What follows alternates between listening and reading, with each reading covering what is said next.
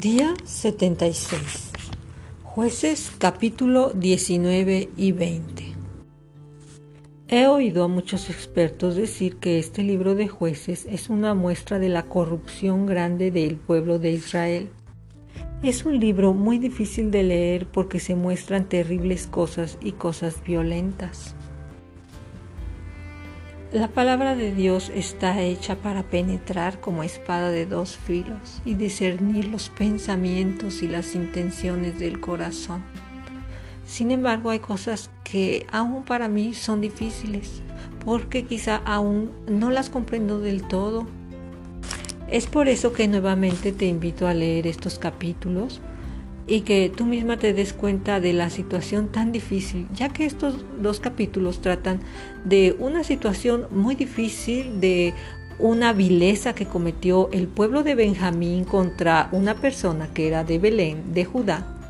Y de, a partir de ahí se hizo una guerra, una batalla entre la tribu de Benjamín y la tribu de Judá, que después de dos batallas que habían ganado los que habían cometido vileza, que fue Benjamín, a la tercera batalla Jehová les entregó, les dio la victoria al pueblo de Judá. Y fue una batalla terrible con una gran matanza. Y todo esto derivado de la vileza que le hicieron a un hombre y a su concubina. Cosa terrible. Quizá como muchas cosas que suceden hoy día y que muchos de nosotros no hemos visto o no estamos cerca de ellos y nos producen gran conmoción. Escuchar algo así de verdad nos conmueve y no quisiera pecar acerca de esto, dejar de leer la palabra. La palabra es la palabra, pero eh, hasta el día de hoy no tengo la madurez para soportar esto. Yo sé que más adelante lo tendré y tal vez tú también. Lo único que sé es que todas estas vilezas se cometen porque ellos se alejaron de Dios, se alejaron tras las costumbres de pueblos ajenos a Dios. Desobedecieron a Dios y este es el resultado. Cuando tú leas estos capítulos te vas a dar cuenta qué resultados tan grotescos suceden de este alejamiento de Dios. Por lo pronto voy a seguir con el capítulo 21.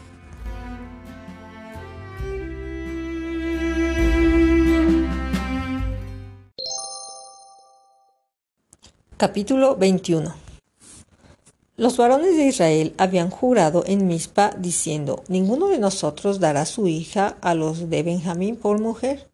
Y vino el pueblo a la casa de Dios. Y se estuvieron ahí hasta la noche en presencia de Dios, y alzaron su voz, hicieron gran llanto y dijeron, Oh Jehová Dios de Israel, ¿por qué ha sucedido esto en Israel? Que falte hoy de Israel una tribu. Y al día siguiente el pueblo se levantó de mañana y edificaron allí altar y ofrecieron holocausto y ofrenda de paz. Y dijeron los hijos de Israel, ¿quién de todas las tribus de Israel no subió a la reunión delante de Jehová? ¿Por qué había hecho gran juramento contra el que no subiese a Jehová en Mizpa, diciendo, sufrirá la muerte? Y los hijos de Israel se arrepintieron a causa de Benjamín su hermano y dijeron, cortada es hoy de Israel una tribu. ¿Qué haremos en cuanto a mujeres para los que han quedado? Nosotros hemos jurado por Jehová que no les daremos nuestras hijas por mujeres. Y dijeron, ¿hay alguno de la tribu de Israel que no haya subido a Jehová en Mizpa? Y hallaron que ninguno de Jabes Galad había venido al campamento a la reunión porque fue contado el pueblo y no hubo ahí varón de los moradores de Jabes Galat. Entonces la congregación envió allá a doce mil hombres de los más valientes y les mandaron diciendo id y herid a filo de espada a los moradores de Jabes Galat con las mujeres y niños. Pero haréis de esta manera, mataréis a todo varón y a toda mujer que haya conocido ayuntamiento de varón y hallaron de los moradores de Jabes Galá cuatrocientas doncellas que no habían conocido ayuntamiento de varón, y las trajeron al campamento en Silo, que estaba en la tierra de Canaán. Toda la congregación envió luego a hablar a los hijos de Benjamín que estaban en la peña de Rimón, y los llamaron en paz. Y volvieron entonces los de Benjamín y les dieron por mujeres las que habían guardado vivas de las mujeres de Jabes Galat, mas no le bastaron estas. Y el pueblo tuvo compasión de Benjamín, porque Jehová había abierto una brecha entre las tribus de Israel. Entonces los ancianos de la congregación dijeron, ¿qué haremos respecto de mujeres para los que han quedado? Porque fueron muertas las mujeres de Benjamín y dijeron, tenga Benjamín herencia en las que han escapado, y no sea exterminada una tribu de Israel. Pero nosotros no les podemos dar mujeres de nuestras hijas, porque los hijos de Israel han jurado diciendo, maldito el que diere mujer a los benjaminitas. Ahora bien, dijeron, he aquí cada año hay fiesta solemne de Jehová en Silo, que está al norte de Betel, y al lado oriental del camino que sube a Betel, a Siquem y al sur de Lebona.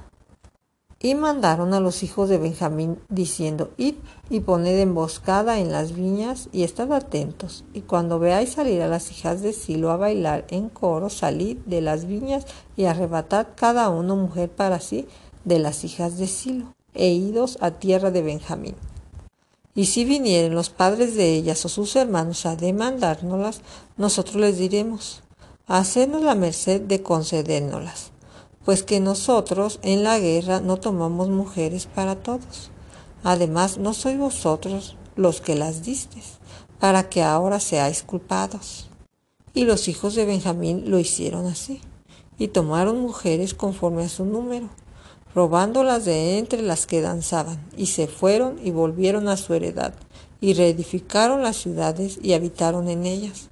Entonces los hijos de Israel se fueron también de allí, cada uno a su tribu y a su familia, saliendo de ahí cada uno a su heredad.